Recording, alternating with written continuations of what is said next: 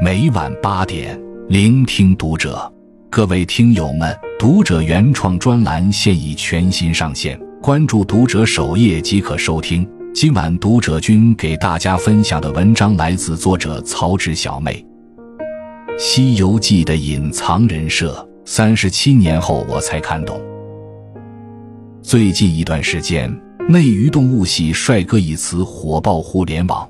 观众根据内娱男星们的长相特点，将其分为猴系、鼠系、猫系、鹿系、马系，并进行 PK 总结，是要争出个高低来。然而，在其中有一个系列的讨论度始终走在所有动物系帅哥前列，其代表人物更是无数人心目中的猴系大男主天花板——齐天大圣孙悟空。谁能想到有一天，昔日本领高强的大圣成了美强惨第一人？曾经顽劣难管的泼猴也变为了理想男友。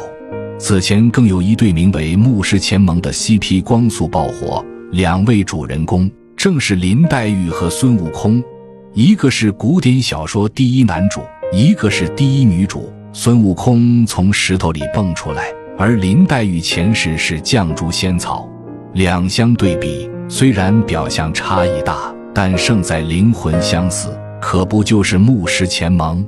而随着这一 CP 的崛起，别说路人惊得瞪大了双眼，连磕上头的当事人们也觉得不可思议。有生之年居然还能磕到孙悟空的 CP。事实上，不知从何时起，人们眼中孙悟空的形象早发生了质的转变。昔日本领高强的大圣成了美强惨第一人，曾经顽劣难管的泼猴也变为了理想男友。这位宝藏猴，似乎我们从未真正了解他。一猴系男主天花板是他，孙悟空为啥能成为梦中情猴？用现在的眼光来看，孙悟空有礼貌，有担当，有责任心。体贴细心，还善恶分明，敢做敢当，活泼可爱，双商在线，能力一顶一的棒。作为取经组业务骨干，非常靠谱，应付一般妖魔鬼怪，冲锋陷阵，而且性格坚韧，从不轻易撂挑子。遇到有背景的妖怪，上天找玉帝，下地找阎王，分分钟搞定难题。期间有几次险些闹白散伙，每次都没散成的根本原因，大概就是取经项目想搞成，没了悟空真不行。而且孙悟空还懂人情世故的很，别看他是团队中流砥柱，却不会轻易膨胀。真假美猴王事件，唐僧和悟空有了隔阂，闹得满城风雨，天庭人尽皆知。取经这么重要的事，自然不能意气用事。佛祖游说，让观音亲自送他回去。悟空也知晓分寸，给台阶就下，马上回去干大事。回归队伍之后，之前的事马上翻篇，一点不记仇。如果仔细留意，还会发现，每次遇事，猴哥都是有的放矢，不拿鸡毛当令箭，骄傲。却从无不尊师长，不拘小节，但又比谁都懂凡事俗情，并且悟空十分尊重女性，善良细心，面对女孩子总是有些温柔和同理心在，着急救人也要提出等菩萨梳妆、高老庄一行。猪八戒在和高翠兰成婚时现出原形，吓坏了高翠兰母女。此时。是悟空出面解围，让高家母女先行离去脱困，并成功帮高小姐离了婚。说话间不忘保持距离，降服玉兔精一击，私自下凡的玉兔精化作天竺公主，抢占公主的一切。伤心欲绝的公主欲投河寻死，悟空担心吓到她，特地化成慈眉善目的老奶奶，温柔开导。都说那毛脸雷公嘴的和尚做事风风火火，但其实没有谁比他更细心。且这种细心，并不是传言中取经路上磨圆了的结果。初初走出花果山时，他就曾帮被人撞的女孩子捡东西。可以说，不论是让菩萨梳妆的绅士举动，还是顺手给素不相识的女孩帮忙，都是天性使然。这一点，从教八戒和女生聊天时要注意措辞和礼貌就可见一斑。泼猴其实什么都懂，还有其他优点数不清。师出名门，海外留学本硕连读，能跟玉帝讲道，能给师傅上课，是个文化猴。对于佛法之事，有时比师傅还通透。造型弄潮儿，早期虎皮裙拥有者，时刻干净精致，时尚猴也能担得起。当然，还有最最重要的一点是。他只需吹一口仙气，就能帮秃头男孩、女孩长头发。经过玉华州时，当地国王排佛须干和尚悟空便略施计谋，给国王和王后上了一课，剃光他们的头发，以示惩戒。当然，在国王意识到自己的错误后，又恩威并重，有罚有奖，不但帮他们恢复了浓密秀发，还教会了几个王子本事。这样的猴哥谁不想要？霸气时英气纵横，叛逆时不畏强权，柔和处百转千回。他不是梦中情猴，还能有谁是？有人说那都是天选之猴的剧本使然，错。俘获无数观众芳心的猴哥，成名路不比九九八十一难简单。二一首烂剧本。逆袭成大男主，将时真倒转。孙悟空的猴声底色可用美强惨来形容。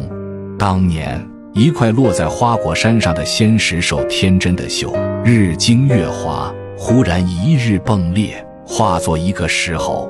彼时他算是出身草莽，无名无姓，无亲无友，战力平平，但是拥有快乐。他起点低。却有着敢为天下先的勇气。千百年来，花果山上没有一个猴敢穿过瀑布，只有他纵身一跃，在那水帘洞中发现了一个洞天福地，从此领着众猴过上了不服麒麟峡、不服凤凰馆的自由生活。一般按照这样的剧情走下去，应该是众猴在花果山水帘洞安居乐业。度过余生，不过他有着自己的思虑，向往广袤世界，并渴望长生。于是他划着小船远渡重洋，拜师学艺，一路风寒露宿，食不果腹，才得以见到菩提祖师。通过考核，习得一身本领。这一路赤手空拳升级修仙，谁说不是大男主标配？观众简直要跟谁急！可见是个实干派。这段时间应该是他最快乐自在的一段日子。接下来，猴生走向急转直下，好不容易学成归来，又被天庭盯上，在太白金星的半哄骗下当了弼马温，在天宫看马、看果园，被人嘲讽。得知真相后，才大闹天宫，各路神仙纷纷对他出手，雷劈、火烧。炼丹炉，各种罪遭了个遍，愣是没死成。直到天庭和佛祖的一次亲切会晤后，打遍天庭无敌手的他，才被佛祖反手一个大招压在山下足足五百年。之后自不必说，出山时猴哥望远处江山一望无际，以为守得云开见月明，哪成想经历九九八十一难。几乎每回对手都上面有人，一路车轮战，挨过打，瞎过眼，砍过头，上过征替，也曾被误会，被最亲爱的人伤害，最终才得以成佛。当然，曾经桀骜不驯的猴子，毕竟吃过牢饭，缺点嘛还是有的。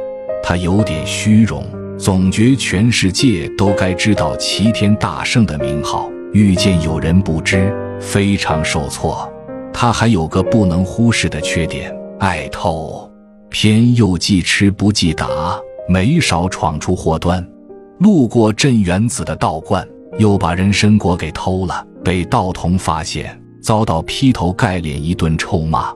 直骂得他恼羞成怒，来了一出绝后计，把整棵人参果树都给扬了，因此挨了好一顿打，差点下油锅，还是求到菩萨跟前复活了果树才算完。值得一提的是，猴哥也是道义有道，对仙家富贵他顺手牵羊，对穷苦百姓时刻怀着一颗善心。化缘时不忘留心施主们的家庭状况，能帮就帮。发觉老人家粮食不够，细节控猴哥，可见骨子里他依旧是那个嫉恶如仇、同情弱小的宝藏猴。自己的吃食让给小孩，比丘果施展本事降服白鹿精，救出一千多个孩子。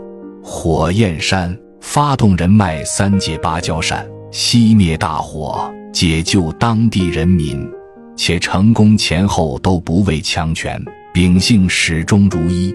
那一回，奉先郡连年干旱，五谷绝尽，民不聊生。猴哥不忍，唤来东海龙王降雨。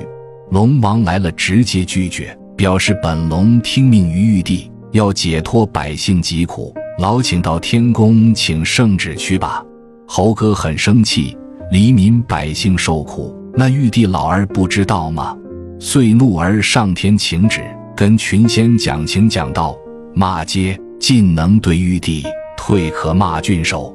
如此种种，正是猴哥受人喜爱的原因。往小了说，他善恶分明，知世故而不世故；往大了说，他有家国大义，有政治追求，有坚定信念，有通天本领。救苍生于水火，从无名石猴到齐天大圣，再到斗战胜佛，一手臭牌打成这个地步，还能不忘初心？换别人真不行。三年少不懂孙悟空。小时候我们看《西游记》，为悟空的七十二变筋斗云着迷，谁能想到有一天看到了猴哥的另一面？更为他深深吸引住，与师傅三藏的师徒情，那是世事悠悠，流年似水。师傅生病了，他彻夜守护，端水送药。师傅深夜缝虎皮裙扎了手，他心疼不已，马上给师傅呼呼。三打白骨精时被误会赶走，也不忘嘱咐师弟保护师傅。更可贵的是，这份情谊还是双向奔赴。唐僧以为悟空死于油锅时，曾说做鬼也要一起上西天取经。谁的眼神满是慈爱，我不说。而悟空被撵回花果山，在八戒来寻他时，脱口而出的那句“身在水帘洞，心随取经僧”，不知看哭了多少观众，又心疼又生气，差点哭出来。与师弟八戒相爱相杀，欢喜冤家。猴是猪的好哥哥，该死的弼马温；猪是猴的贤弟，呆子。师兄被骂，八戒起哄架秧子，师兄立 flag，八戒拆台，凑热闹不怕事大，干坏事少不了他。可真到了关键时刻，八戒好像又比谁都紧张。师兄遭难，八戒心疼。和沙僧，这位迷弟那句大师兄说的对呀。早已家喻户晓，其余冷门的 CP 如菩提祖师，邪门的如阎王爷。虽说不再见人参果一集，祖师还是帮了悟空。没人知道对孙悟空的解读还会发展到什么层面。毕竟在还来不及注意的地方，《西游记》的众角色都已经有了各自的新人设。唐三藏曾经的老道师傅。如今成了古代容貌 PUA 大师，沙和尚原本老板眼中的理想员工，明言宁死也要往西天去，绝不干欺心之事。不料一招担子里装的是啤酒之事败露，成了被贬下凡，一点都不冤。这还不算什么，要说洗白最猛的，还要数猪八戒。以前的八戒好吃懒做，贪财好色。喜欢抱怨，没有恒心，一言不合就被凶。现在的八戒拒绝职场内卷，敢于争取利益的人间清醒小可爱，请给我钱，谢谢。转折之快，险些闪了观众的腰，更让人产生疑问：我们看的真是同一部剧吗？事实上，不止《西游记》，最近几年，一股考古式追剧的风蓦然流行，人们开始翻看老剧，输出新想法，挖出了不少华点。曾有人问，他们怎么会变成这样了？其实，他们一直没变，一直在改变的，或许只是我们。算起来，从一九八六年《西游记》开播到现在，已经过去了三十七年。随着时代发展，曾经喜欢模仿大圣耍棍的小观众长大了，不再是被动接受者，而是开始输出自己的看法、观点。年龄增长，阅历变化，世事更替，都在影响我们看待世界的眼光。表达方式只是表象。看待世界的方式、角度在改变，才是内涵。所以，颠覆解读也好，玩梗、表情包也罢，经典名句的神奇性就在于，观众每刷一遍，都能咂摸出新味道、新感悟。可能再过很多年，又会有另一番解读。